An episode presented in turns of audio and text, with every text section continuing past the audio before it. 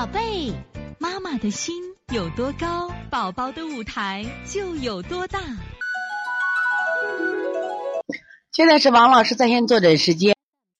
我们先来看九幺四西安臭蛋妈，臭蛋妈这个是宝宝十一个月，老流口水，不知道正常不？最近没有出牙，这个大便里边还会有顽固不化的，在这个年龄段是不是还消化不好？需做哪些手法？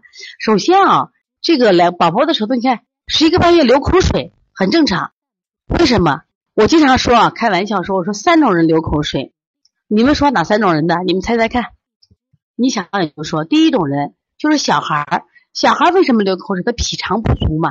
我们说小孩的生理特点是肝肠有余，脾肠不足。说小孩儿阳有余啊，经常有火旺啊，脾肠不足，所以他会流口水。因为脾主腺就是口水。第二个，老人流口水。老人为什么流口水？老人是脾功能衰退了，他也会流口水。所以我们的老人七八十岁流口水，别嫌弃他。因为将来我们也会有这一天的，所以我们的很多老人家吃一边吃饭一边流口水，不要嫌他脏，对不对？第三种人，你们猜是谁呢？第三种人是谁呢？对，思涵妈说的好啊，男人好色嘛。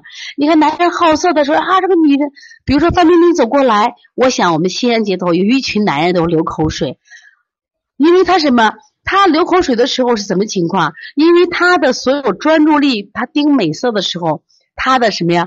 就是设设置，就是他的控制力出问题了，所以他会什么呀？流口水了，就他这个控制力出问题了。所以我们经常看一些电视上演那个男的演那个好色，就是都流着口水，是不是流着哈喇子？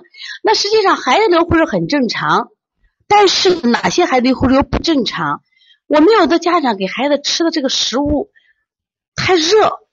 这个能量太多太多，结果他就会流口水。对，洋洋妈正在说，就是这样子。我原来有一个宝宝叫艾瑞克，他妈除了正常吃饭，一天给他吃六百毫升的奶，八百毫升奶。然后呢，这个孩子还不长个口水连连挂着。我知道这个，我我我也分享在王老师一句话里边了。那后来这个妈妈，我就说你把口水，你把那个奶赶紧停了吧。我说你这个孩子就等于脾有热了，脾有热流着口水，结果是啥？奶停了。长个了，长身高了，很有意思吧？所以体内有热会流口水，一般体内里有寒也会流的是个片状口水，有热的话流的是线性口水。这两天我们来了个小贾宝玉，就李承泽呀，很可爱个孩子，孩子有湿疹。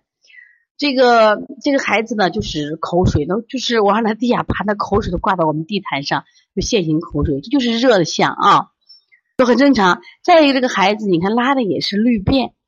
而且顽固不化，也是消化不太好。说加辅食还要注意，加辅食后一定要记录，不要急着光给加有没有营养。你不要说我不吃有没有营养，你考虑他吃多了会不会增加负担。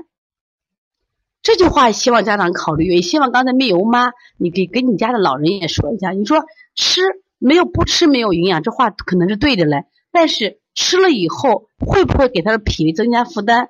会不会小马拉大车？就现在我们的孩子为什么很累？报了五个班、六个班，他累不累？他很累。比如说，昨这两天刚举行完高考，实际上你看我们高考有很多的花样。我们先给妈妈都穿着旗袍，说是旗开得胜。我们的公交车给开了个九八五的车，叫九八五。你说，当我们的孩子坐了九八五的车，有着一群美丽的旗袍妈妈给送行。如果孩子考不上九八五，这孩子压力大不大呢？是不是？实际上你可能不穿旗袍，不用九八五，孩子考上九八五了。就是你给孩子压力大，反而考不上九八五了，因为他有压力呀。他如果不能去什么呀，这是个减轻这个负担去打比赛，结果是什么就就就出问题了。我们经常就是运动员说，你要减负、减负、减负，什么都不要想，去打比赛一定能打胜来。但是呢，对张雨腾妈妈说，做的做不到平常心。我们的家长。穿了旗袍，明明是让孩子加负担的嘛。公交车，我觉得明明九八五还二幺幺九八五，明明让孩子加负担了嘛。九八五就那么几所学校，有几个能考上九八五的吗？你让你让孩子本来这班本来就二十多名、三十多名孩子坐上九八五，你让孩子，你说是不是带负担去考试的嘛？对不对？这不对嘛？所以说，这你这个孩子刚才说了，所以他加辅食，你还要考虑辅食就是九八五，就是二幺幺嘛。你给孩子吃多了，等于给孩子负重了嘛，孩子就可能变成顽固不化，知道吧？所以说养孩子一定要平常心，他才十一个月，所以加辅食的时候你没有平常心啊，多食用营养都是能长大个，你就出问题了啊！如尤其情愿长成豆芽菜大个子，倒不如长成李嘉诚和马云、邓小平那样的矮个，为啥？人家有底气吃足呀，是不是？所以从现在开始学习小儿推拿，从现在开始。学习正确的育儿理念一点都不晚，也希望我们今天听课的妈妈能把我们所有的知识通过自己的学习，通过自己的分享，让更多的妈妈了解，走进邦尼康小儿推拿，走进邦尼康的课堂，让我们获得正确的育儿理念。